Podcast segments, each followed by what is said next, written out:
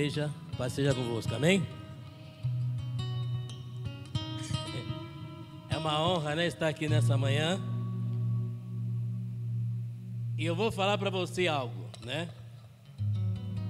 Eu sei que minha voz é uma voz de taquara rachada, é uma grelha, é difícil.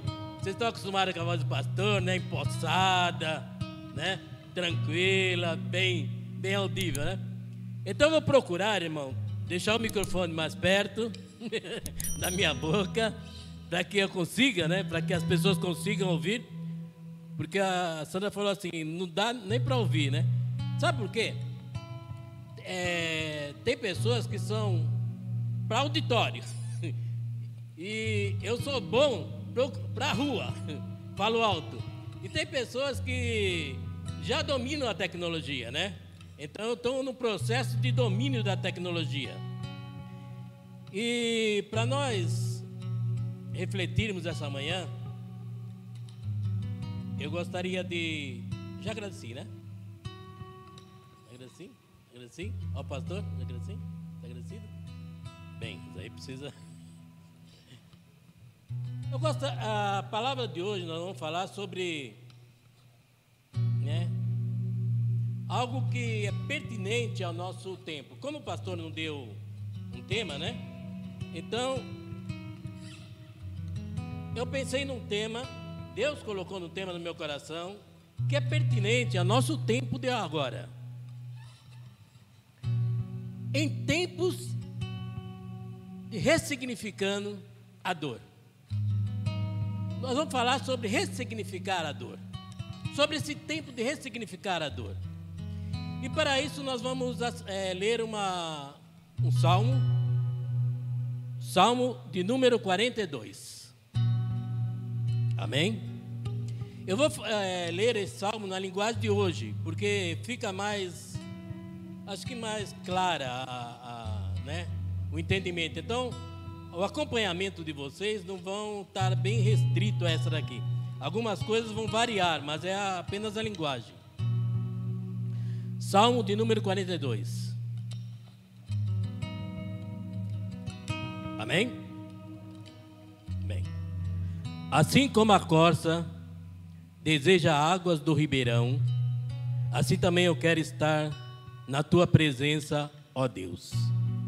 Eu tenho sede de ti, ó Deus vivo. Quando poderei adorar na Sua presença? Choro dia e noite, e as lágrimas são o meu alimento. Os meus inimigos estão sempre me perguntando: onde está o seu Deus? Quando penso no passado, sinto a dor no coração. Eu lembro quando ia com a multidão à casa de Deus eu guiava o povo e todos íamos caminhando juntos, felizes, cantando e louvando a Deus. Por que estou tão triste? Por que estou tão aflito? Eu porei a minha esperança em Deus e ainda o louvarei. Ele é meu Salvador e o meu Deus. O meu coração está profundamente abatido e por isso eu penso em Deus Assim como o mar agitado ruge, e assim como as águas das cachoeiras descem dos montes Hermon, Mizar, e correm com violência até o rio Jordão, assim são as ondas de tristeza que o Senhor Deus mandou sobre mim. Que Ele me mostre durante o dia o seu amor, e assim de noite eu cantarei uma canção, uma oração a Deus que me dá vida. Pergunto a Deus, a minha rocha, por que esqueceste de mim? Porque tenho de viver sofrendo por causa da maldade dos meus inimigos. Até os meus ossos doem quando meus inimigos me ofendem, perguntando todos os dias: onde está o seu Deus? Porque estou tão triste porque estou tão aflito. Eu porei a minha esperança em Deus e ainda o louvarei. Ele é o meu Salvador, o meu Deus. Senhor, nosso Deus, nosso Pai, nós estamos diante da tua palavra, Senhor.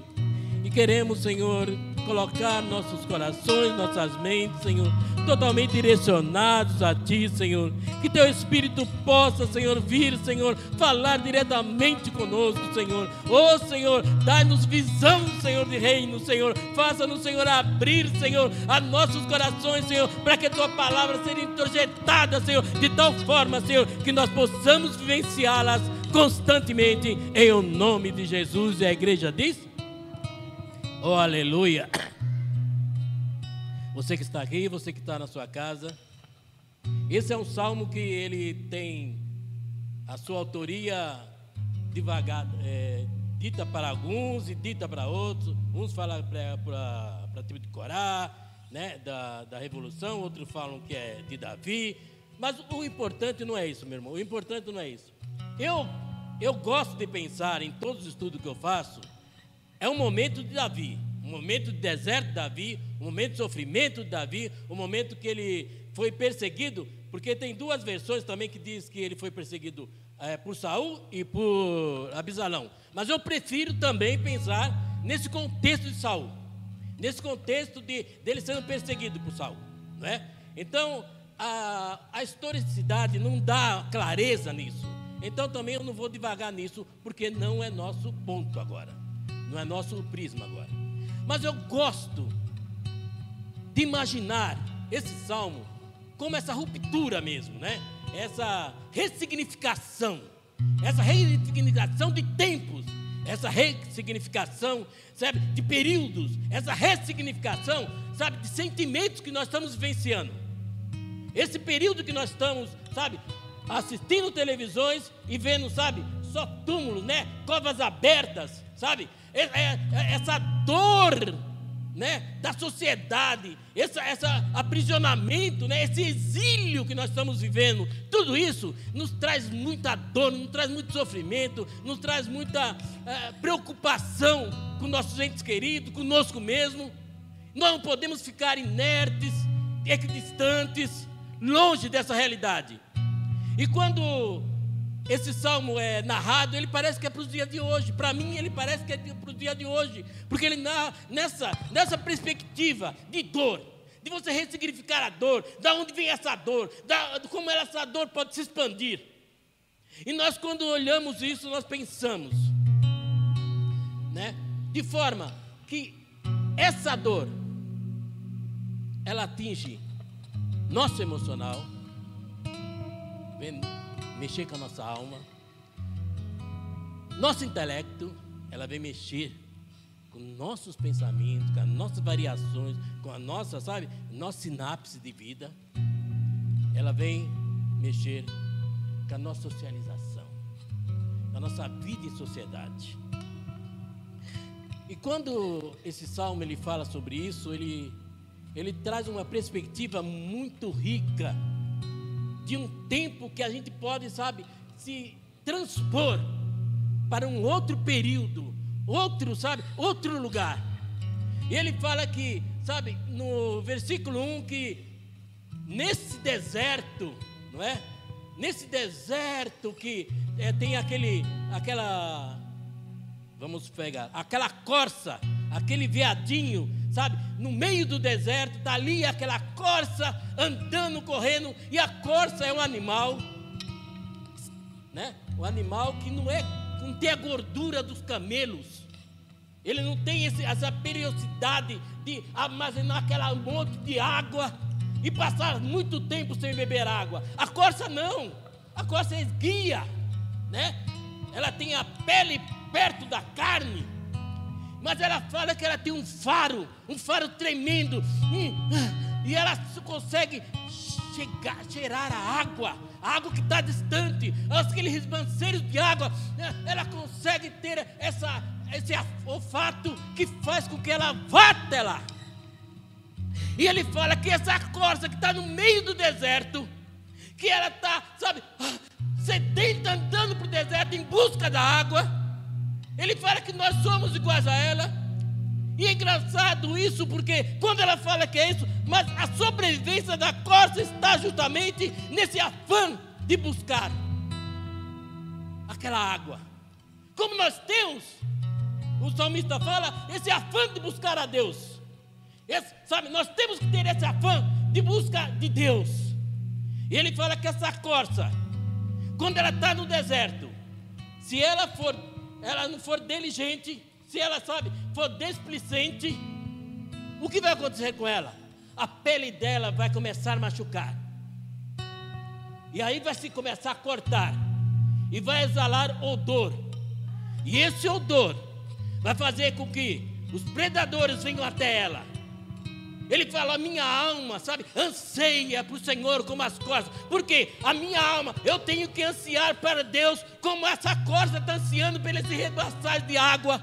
Porque se eu não for à busca de Deus, o pecado vem até mim, o demônio, o Satanás vem até mim, e eu vou ser destruído.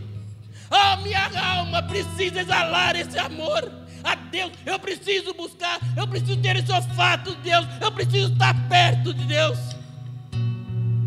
Em outra passagem que ela fala, ela fala dos ribanceiros, das congruências da água, né? Ela fala no 6, 7 que, sabe, a nascente ali do Rio Jordão, está ali o Rio Jordão, vem os, os outros rios, faz a bifurcação, e quando começa a nascer o Rio Jordão e as cachoeiras começam a descer, há, um, há um, uma arquitetura de Deus, uma arquitetura do Senhor, que fala que começa a fazer as pedras entre pedras, e começa a fazer aquelas escadas. E ele fala que um abismo chama outro abismo.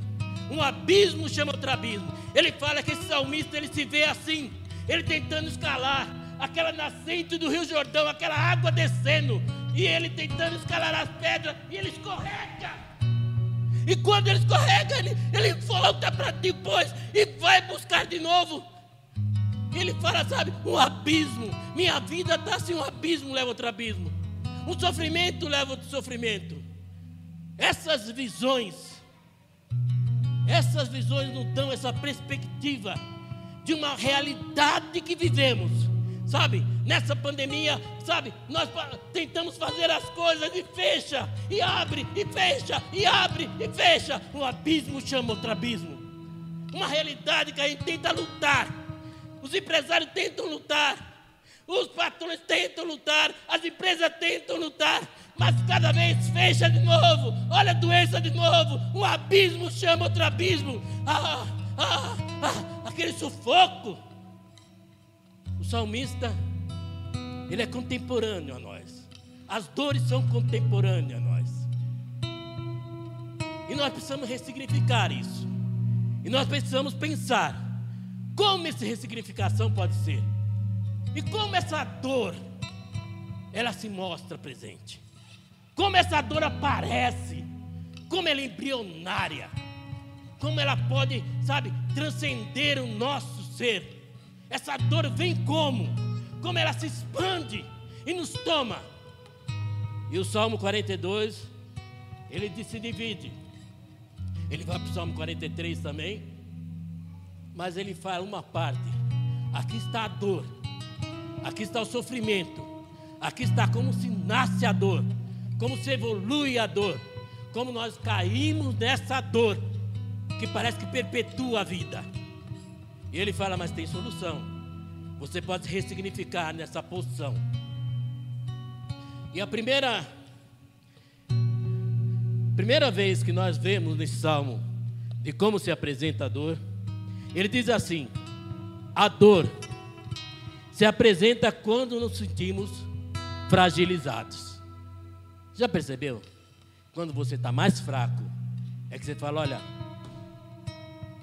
Coisa ruim não vem uma só, não. Quando tem que vir, ela vem um monte. Não é assim? Fala, não.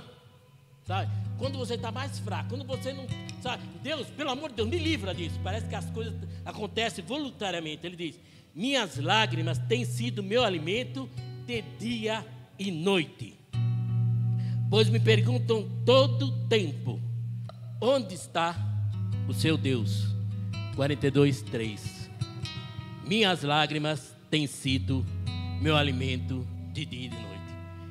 O salmista fala, sabe, que ele come lágrimas, ele come tristeza, ele come sofrimento de dia e à noite, quando ele se deita, a cabeça dele deita para repousar sobre sua cama.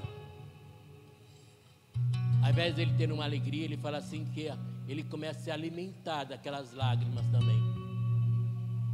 Você já se alimentou de lágrimas? Como é ser alimentado de lágrimas, meu irmão? É você trabalhar num tempo desse, se preocupar em se contaminar. É você trabalhar e se preocupar de contaminar a sua casa. É você olhar para uma lista da igreja e ter que abrir outro grupo, porque é muita gente que está ficando doente. Não é uma fantasia, não é um talvez, não é uma paranoia, não é um cataclisma, não é uma brincadeira. Está falando que o negócio é sério. Tenho que preservar a minha saúde. Mas se eu não preservar a minha saúde, eu não consigo preservar a saúde de quem eu amo. E se eu não conseguir preservar a saúde de quem eu amo, essa pessoa vai morrer. Ontem nós ouvimos, eu falei para Sandra, eu ouvi, Padre Marcelo, mãe dele foi, morreu por Covid. Padre, não é o Fábio de Melo. Padre Fábio de Melo, morreu de Covid ontem. E quantas pessoas não estão morrendo? Aí falava essa doença de velho, porque tem o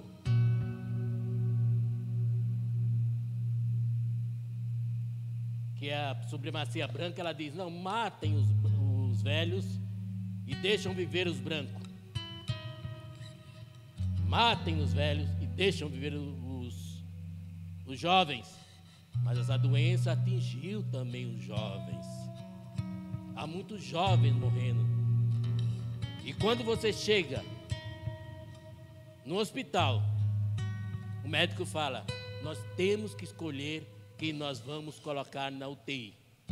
E se você passou a sua vida que já não ajuda a sociedade, na cabeça deles, você é delegado a voltar para sua casa como a, a nora da minha cunhada, do meu filho. A nora do meu filho falou: não se trata da sua casa. Mas eu estou passando muito mal. Se trata na sua casa e vai se tratar na sua casa. Ou então fica no corredor. Vamos preservar primeiro os mais novos. A pandemia está matando. Ele fala, sabe, essa dor, esse medo, esse pan, essa pandemia, essa, essa, sabe, essa coação social isso vai derrotando as pessoas. Ele fala, sabe, não há como ficar inerte, não há como ficar, sabe, ai, não estou nem aí, ai, nem ligo, ai, não sei nem o que. Não, é sério e temos que tomar cuidado. Ele fala assim também: a dor se apresenta quando eu sinto o isolamento social. Já viu isso? Ele fala: quando me lembro destas coisas, choro angustiado no versículo 4. Pois eu costumava ir com a multidão, conduzindo procissão na casa de Deus, com cantos de alegria, com ação de graça, entre a multidão festejava. Hã? Ele fala esse isolamento social que nós estamos sendo agredidos e não temos o que fazer. E não temos como, sabe, como simplesmente delegar e falar, não, vou sair para morrer. Eu vou sair, sabe? Não, não, nem, não quero nem saber. Como Silas Malafaia, que falou, não, estou com Covid. Meu, minha mulher teve Covid. Meu, meu sogro teve ali. Eu não fujo, não. Eu tenho Covid mesmo. É? Todos. Mas uns sobrevivem, outros não sobrevivem. No hospital que faz tratamento, eles têm que cuidar daquelas pessoas, falar, porque não sobrevive nenhum desses. Pegou, acabou. Não foi assim? Reportagem? Pegou, acabou. Então, há uma multidão, ele fala assim, sabe, esse isolamento social. Deixa de ver a mãe. Eu passei um ano sem ver minha mãe. Sabe? sem ver, sem poder olhar ela, sem poder estar com ela, porque ela é fragilizada, ela tem comorbidade, ela tem muitas dores, então não, não podia ir lá, então falar para minhas irmãs, mas eu quero ter minha mãe, ela está viva, sabe? E não podia estar na casa da minha mãe. Passei um ano. Até que depois de um tempo, negociando com as minhas irmãs, negociando com a minha mãe, falou: tá bom, Cláudio, pode vir aqui em casa. Pode vir aqui. Depois de um ano. Depois que eu faço uma visita de um ano, eu tenho que fazer uma visita a outro tempo. E quanta dor é isso? Quantos relacionamentos estão assim? Jovens que têm medo de criar um novo relacionamento, porque não sabe, não pode ter o, o relacionamento mais exposto, porque sabe, ai, está na Covid. Tem outros, sabe, casais que não podem se visitar uns aos outros. Não pode visitar é, crianças nascendo. Quantos casamentos não estão tá sendo cancelado? Pessoas que não vão fazer mais casamento. Pessoas que não vão mais estar juntas. Não pode pôr mais pessoas juntas, então não vou fazer meu casamento, tem que esperar. Sabe, está programado para agora, mas eu tenho que adiar, ou então vou ter que fazer assim, ou tenho que fazer assim, porque eu não posso fazer ajuntamento de pessoas. Há uma dor, e nós somos seres sociais, e nós somos seres que nós gostamos de estar na igreja. Nós somos seres que nós gostamos de congressos onde todos os irmãos falam, onde a gente estuda. Nós somos seres sociais onde nós gostamos de abraçar, nós gostamos de dar um beijo no rosto, de cumprimentar com euforismo, né? Com eufaz... é, euforismo não, é. é.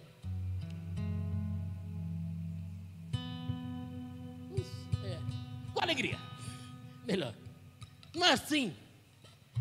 O latino é assim. Gosta de contato, gosta de falar, gosta de sentar, gosta de estar junto. Ele fala que esse convívio social, ele foi ah, cortado nossas vidas. Ele salmista fala isso. Sabe? Fala que ele, ele ia na, sabe, estar junto com o povo. Ele, traz, ele, ele fazia a procissão daqueles homens. Era a marcha para Jesus, ele falava. a marcha para Davi. Né? sabe? Andava e glorificava a Deus, mas não pode mais. E ele diz: quando vem essa dor, como você se sente? Quantos irmãos aqui, irmãos, que você já não vê há quase dois anos? Quantos irmãos que a gente só vê flashback no nosso grupo? Quantos irmãos que a gente nem fala? Quantos irmãos que a gente na escola dominical a gente não consegue conversar? Quantos amigos que a gente não fala? Quantos processos civis? A Santa está esperando a aposentadoria até hoje dela e todo o tempo eles cortam, cortam, fala, não, dá um tempo, tem que, sabe, você não tem como negociar, não tem como organizar. Tempos difíceis, tempos de dor. Essa dor surge assim. quando a fragilidade vem sobre mim. Essa dor se apresenta assim. Quando o convívio social, sabe, eu estou aliciado dele. A dor se apresenta também quando cedemos à melancolia.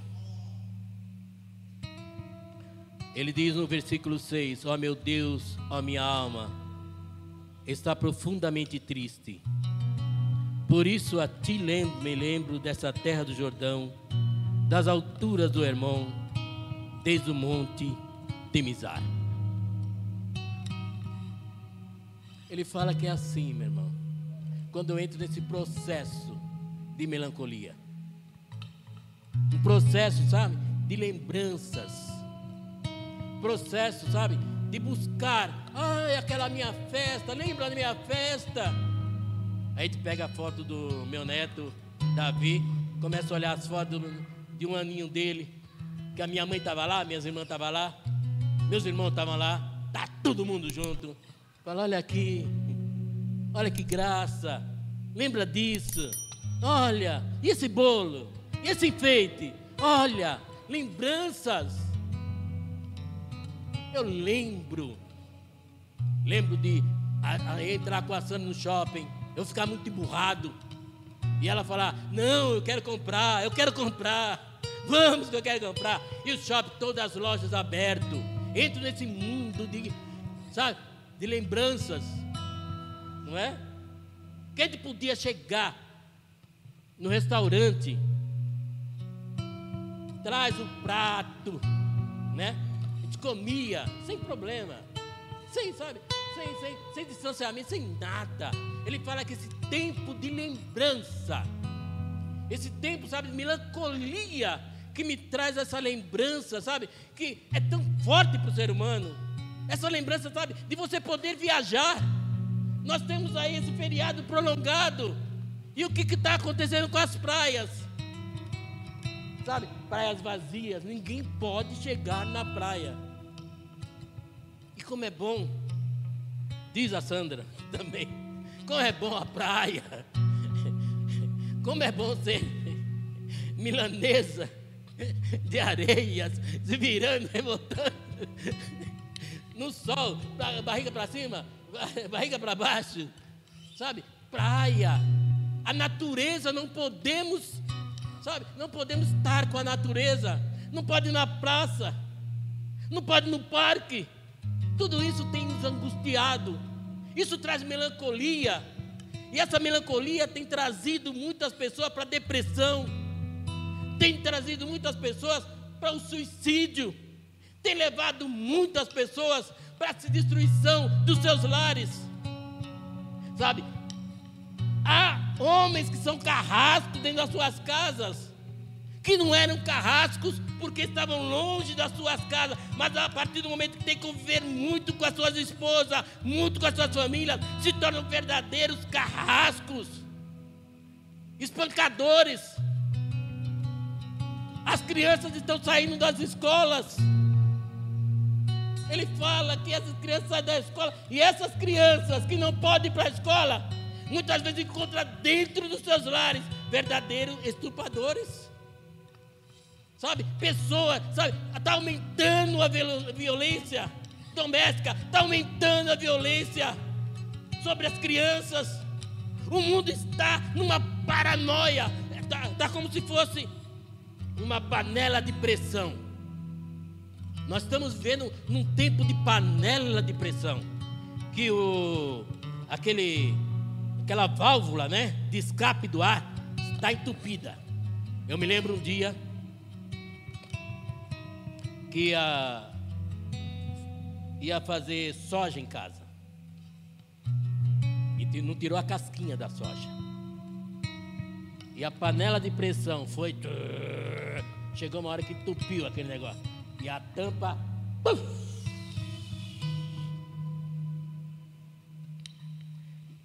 não ficou um resíduo lá dentro da panela.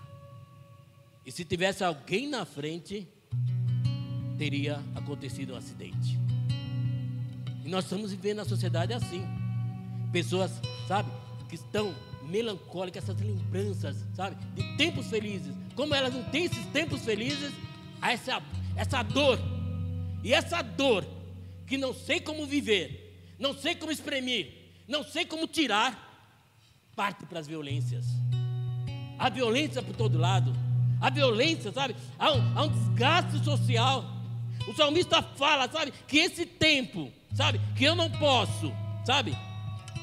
Ó, a dor quando cedemos a melancolia. Ele lembra dessa terra do Jordão, da altura do irmão, desde o monte do Isar. Esse tempo que eu, sabe, as lembranças elas não podem, elas começam a encher nosso coração. Nós queremos ver nossas mães, queremos ver nossos amigos, queremos, sabe, vivenciar. Não conseguimos. Por quê? Eu deveria falar mais devagar, né? Vamos ajustar essa esse acelerador. Essas lembranças ele fala que ela traz essas dores. Essas dores, elas não podem ser acumulativas. Não podemos acumular dores. Não podemos acumular sofrimento. Não podemos acumular, sabe, saudades. Não podemos acumular melancolia. Não podemos nos sentir tão fragilizado, tão fragilizado, que para exprimirmos essa fragilidade, acabamos entrando na bestialidade. Sabe o que é isso?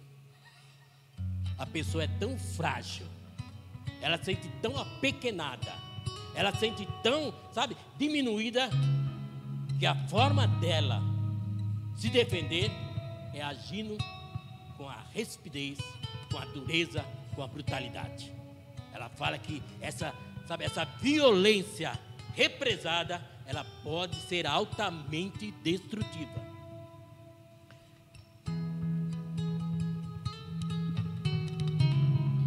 Como também se apresenta essa dor? Essa é a pior parte da. Eu, eu penso. Que essa dor se apresenta, quando ela se apresenta dessa forma, ela é. Ela é, é como se fôssemos descermos, sabe, ao fundo do poço. Descermos, sabe, ao último estágio do ser humano. Ele diz que essa dor se apresenta quando entramos no ciclo de auto comiseração. Esse ciclo de autocomiseração.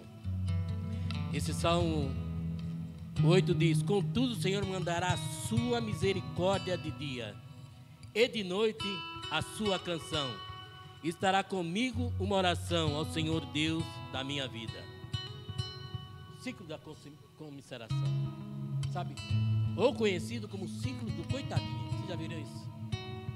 Eu entro no ciclo do coitadinho. Não! Sabe? Eu tô tão fragilizado eu estou tão, sabe, apequenado, eu estou sentindo tantas dores, eu me sinto tão isolado, eu me sinto, sabe, tão sem freio, sem nada, que quando eu ando entre as pessoas, a pessoa fala: E aí, como você está? Tudo bem, não é assim? Eu estou bem. O ciclo da autocomiseração. Ele diz, sabe, que, sabe, nós entramos nesse ciclo. Não está tudo bem. Há uma sociedade vivendo de aparência. Há uma sociedade que está, sabe? Ah, então tá tudo bem. Não, não, vamos passar por cima. Não, vamos lá e vamos. Não, não, pode deixar isso, aí vai passar. Não! Todo mundo forte. Verdade, todo mundo fraco. De manhã, uma canção. De noite, uma oração. De manhã, uma canção. Tudo bem? Oi, meu irmão. Oi, meu amigo. Vamos lá. Isso vai passar. Vamos lá. E dentro do coração, dor. E dentro do coração, meu Deus, isso não acaba mais. E dentro do coração, ai, e o outro não veio trabalhar hoje. Por que, que não veio trabalhar hoje? Isso, ele teve que fazer o um teste lá. O que aconteceu? Ai, o outro, o que aconteceu? Ah, e essa, e essa preocupação constante. Não, não, vai dar certo, a nossa firma vai para frente. O que aconteceu? Não, vai ter que dar férias coletiva. É. E estão falando que vão dispensar mais gente. E o governo só vai dar 200 reais. É com 200 reais que vão ter que viver. Sabe? Esse, esse negócio de, sabe? Tentar, tentar emplacar. Não, vai dar certo, eu vou conseguir. Eu vou, sabe? É como o irmão falou, Éder, sabe? Um leão a cada dia, sabe? É um sofrimento a cada dia, é cada mês, é cada segundo, é cada vida ali, sabe? Todo dia eu tenho que acordar firme, eu tenho que acordar forte, eu tenho que acordar e falar: não, ei, ei, ei, eu sou de Deus. É? E ele fala: onde está seu Deus? E as perguntas que as pessoas fazem mais para você que é um homem de Deus, uma mulher de Deus, ele fala assim, mas o seu Deus, não é assim? Mas aí, quando começou a pandemia, pegavam a foto de todos os pastores das maiores igrejas do Brasil, colocavam e falavam assim, e agora, o que vocês vão fazer? Eles não colocavam do Papa, do Iborechá, né? O, o, das, da Umbanda, não colocava. Não colocava né, do sem budistas. Não, não colocava. Mas os pastores ali, perfilados, um ao lado do outro, eles colocam e falam assim: e agora? Quer dizer, é com vocês. É com vo... o que vai acontecer agora. Você não é de Deus? No seu prédio. Pessoal lá. E seu Deus não resolve isso aí? Você não ora? Você não busca Deus? E você fala, e você nessa, nessa, nesse eufemismo, né? Nessa, nessa vontade de dar resposta, fala, não! Vai dar tudo certo? Não! Isso daqui vai reverter? Não! Mas dentro do seu coração, a melancolia, a fragilidade, afastamento, a não querer nem conversar. E você muitas vezes tem que, sabe, buscar de Deus. Falar, não, Senhor. E você busca. Ele fala que de noite a oração. Há um momento que você fala assim, Senhor. Sabe? Senhor, por que isso, Senhor? Senhor, nos livra, Senhor. Isso não é diferente para Davi. Isso não é diferente para Jonas, isso não é diferente para Abraão, isso não é diferente para Isaac, isso não é diferente para Jacó, isso não é diferente para mim e para você. Isso não é diferente. Nós estamos passando por uma situação que nós olhamos para o céu e nós falamos assim: Senhor, e agora, Senhor? E o mundo está falando, se você é cristão, ele olha para você e fala: Aonde está o seu Deus. Ele aponta para você. Seu Deus tem que dar a solução. Como se tivesse vários deuses, mas só um Deus Senhor, um Deus Salvador, um Deus que está acima de todas as coisas, um Deus que muda todas as coisas. Ele fala que nós somos tantamente confrontados, meu irmão.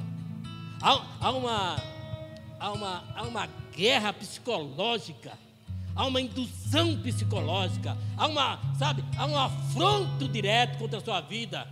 Quem te conhece, quem não te conhece, sabe? Se você era cobrado como cristão antigamente, você é muito mais cobrado agora. Essas dores, elas se expandem. E você pode cair num lamaçal. Como muitos irmãos que abandonam a fé.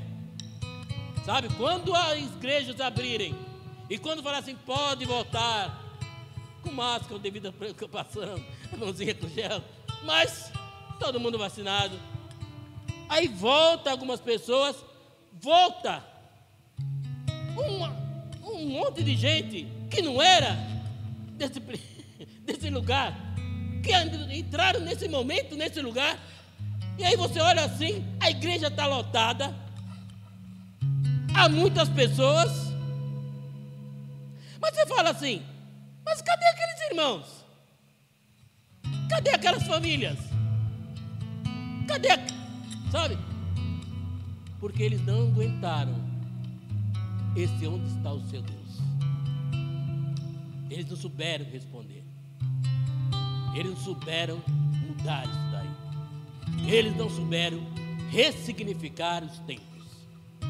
Eles não souberam falar assim: olha, esse tempo é difícil, mas eu não vou largar o Senhor. Esse tempo é difícil, mas eu não vou deixar de adorar o Senhor. Esse tempo é difícil.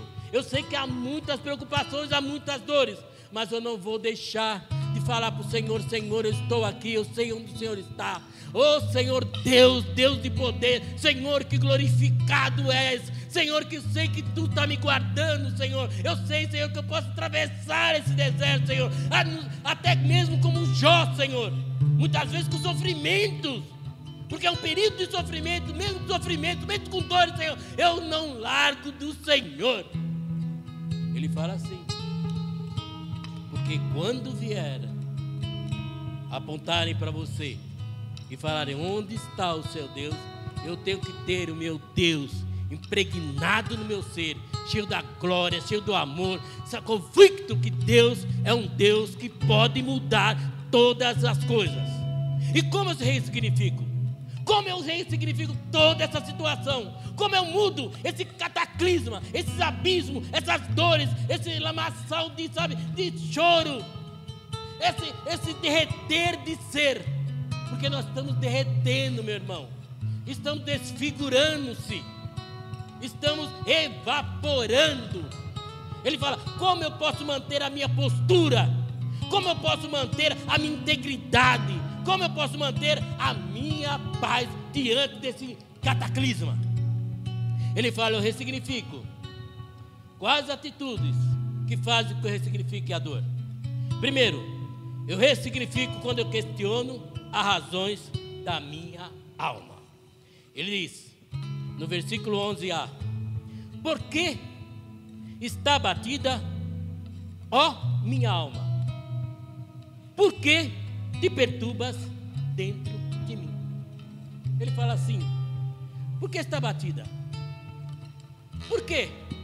O que está faltando de fé? O que está faltando de confiança? O que está acontecendo com você? Quanto tempo você passou falando de Deus, proclamando o nome do Senhor, e agora você está aí mirradinho, caidinho, sabe? Sem, sem perspectiva nenhuma. Não!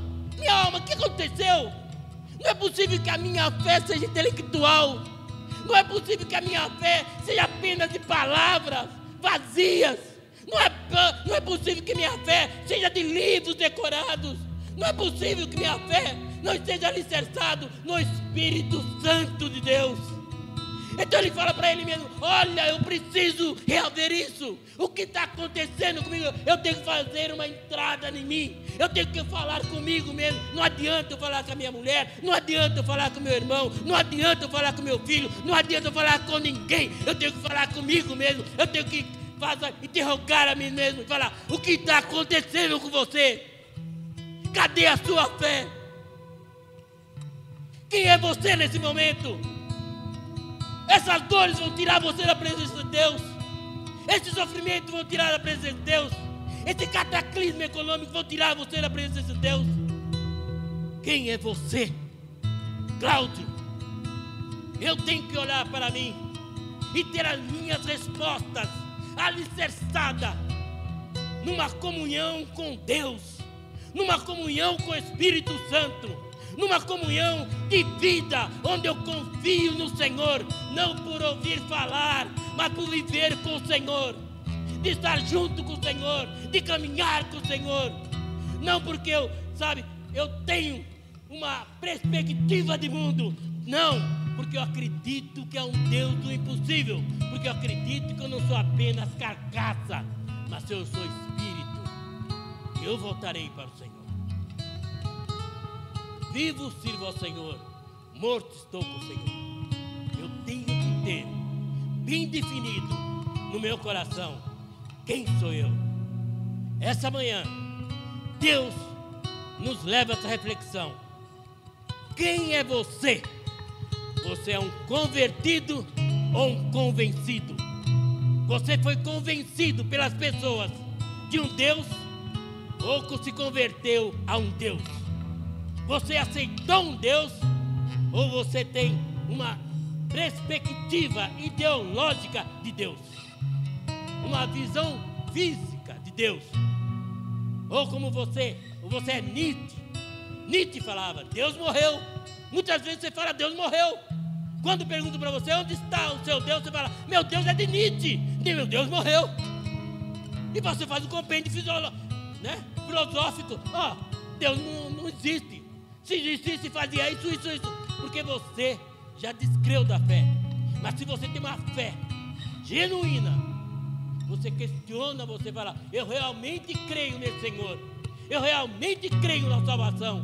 Eu realmente vou, sabe, vou atravessar esse deserto esse vale, mas vou sair do outro lado, porque o Senhor vai me dar vitória em nome de Jesus. Eu não vou ceder a Satanás, eu não, não vou ceder a notícia, eu não vou ceder a esse cataclisma, porque eu creio no Senhor. E ele fala: eu ressignifico quando eu reajo e dou voz ao comando a mim mesmo. Já deu comando a você? Kaique deve ter dado comando Soldado! Né? Comando a você. Ele fala que tem que dar comando.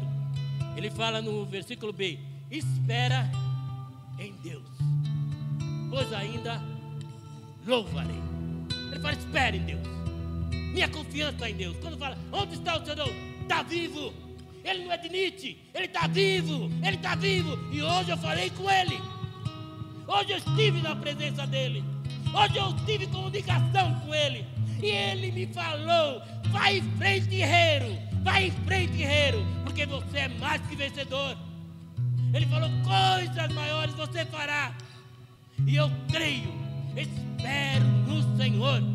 Eu não espero na medicina, eu não espero nos homens, mesmo que façam, mas eu espero no Senhor, porque eu sei que a minha solução vem do Senhor. Nada me tira dessa, desse, dessa perspectiva de vida. Nada me tira dessa evolução de reino, dessa, sabe, dessa concentração de falar, sabe, no, não tem antropologia, sabe, que vai me provar nada. O que vai me provar é que a graça está sobre a minha vida. Eu, pecador, arrependido, trilhando um caminho de salvação. Espera no Senhor. Cláudio, o que está acontecendo aí? Eu falo, eu espero em Deus. Eu espero que isso passe. Eu espero que pessoas sobrevivam. Que eu possa ter a plena comunhão e eu creio nisso, porque eu creio no meu Deus. Eu creio, sabe, na irmandade. Eu creio numa igreja sadia. Uma igreja onde as pessoas realmente creem num Deus que vive e reina, um Deus que nos livra, um Deus que nos faz exercer a fé, exercer a confiança que Deus é sobrenatural. Eu transcendo, eu transcendo, eu transcendo, porque Deus transcende em mim. Quando eu me converti, eu me lembro do meu primeiro sonho de conversão. Eu ia para ruas, sabe, toda apagada, as casas toda apagada, sabe? E eu via, sentia medo, parecia que tinha gente, sabe, ladrões, pessoas oprimindo. Isso é um sonho. E eu andava, cheguei na casa, na minha casa, entrei na minha casa, e só na minha casa tinha uma luz ligada uma luz ligada num cômodo e tinha uma escada. E minha mãe fala, falou assim para mim: vai em frente, siga. E eu subi aquela escada e entrei num galpão muito grande. E me deram uma roupa. Eu coloquei como se fosse uma bata de batismo. E eu sentei, meu primeiro sonho. E aí de repente foi puxado uma lona. Tchá! Uma lona foi puxada. E quando a lona foi puxada, tinha um mar totalmente, sabe? A ser explorado. E aquela luz, sabe? Bem clara. E eu falei, sabe? Esse é o caminho da luz. Esse é o caminho que eu vou seguir. E nunca esqueci. Escrevi meu sonho num papel. Falei para Sandra, vou escrever meu sonho. Então, então, então, escrevi tudinho não precisei nunca ler o que eu escrevi, porque eu não esqueço um detalhe do que eu vi. Porque a revelação de Deus vem para aquele que crê.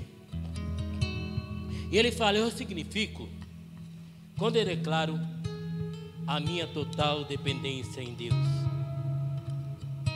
42, 11 C diz: Ele é meu Senhor, meu Salvador, meu Deus. Essa manhã, a pergunta para você: você está assistindo a nós e pode nunca ter aceitado esse Senhor e Salvador. E você pode aceitar esse Senhor e Salvador. E quando as pessoas perguntarem para você quem é seu Deus, você fala: Eu sei quem é meu Deus. Meu Deus é o Senhor Jesus Cristo, que morreu pelos meus pecados e agora estou salvo. Você que está na sua casa também, você muitas vezes está, sabe, disperso nós convocamos a você. Sabe? Restaure, ressignifique esse momento. Sabe? Mude seu modus operandi de vida. Fala assim, Senhor, eu quero te servir, Senhor. Eu quero, Senhor, mudar, Senhor, esse, sabe, esse, esse embaraço, essa, essa, essas prisões, Senhor, essas amarras, Senhor. Eu quero me libertar, Senhor. Ó, oh, Senhor, assim como Lázaro, saiu, Senhor, e foi liberto, Senhor, das amarras, Senhor. Eu quero sair dessas amarras esta manhã, sabe? Tenha uma fé mais genuína, Tem uma fé mais ativa.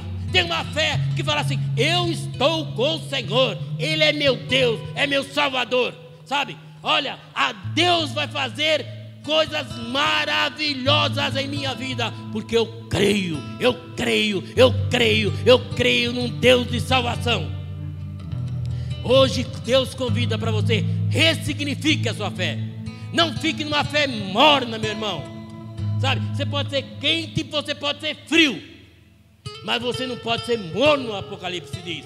Porque ele vomita sabe? Você não pode ser morno na fé. Você tem que se entregar ao Senhor e falar: Senhor, eu estou aqui, Senhor. Eu estou aqui, Senhor. Este é meu Deus. Este é meu Deus que muda todas as coisas. E nós vamos atravessar essa pandemia crendo, crendo, crendo que esse Deus que nos salvou, esse Deus que nos libertou, Ele nos dará vitória em nome de Jesus. Você crê nisso? Fique de pé, que nós vamos orar. Senhor nosso Deus, nosso Pai, essa palavra, Senhor, é dos dias de hoje, Senhor. Aconteceu há tanto tempo, Senhor. Ó oh, Senhor, transpõe tanto tempo, Senhor. Mas essas aflições, essas dores, Senhor, elas são tão comuns, elas são tão atuais, Senhor. Elas falam tanto conosco, Senhor, tão nitidamente nossos corações, Senhor. E nós estamos aqui, Senhor, nessa manhã dizendo: Ó Senhor Salvador da nossa vida, ó Senhor Deus de promessa, ó Senhor Deus que muda todas as coisas. Nós te agradecemos, Senhor, porque até aqui tu tem nos ajudado, Senhor, tu tem nos fortalecido, Senhor, tu tem mudado todas as coisas em nome de Jesus. E nós cremos, Senhor, que a vitória contaremos, porque o Senhor tem nos guardado em nome de Jesus. Amém. Que Deus abençoe.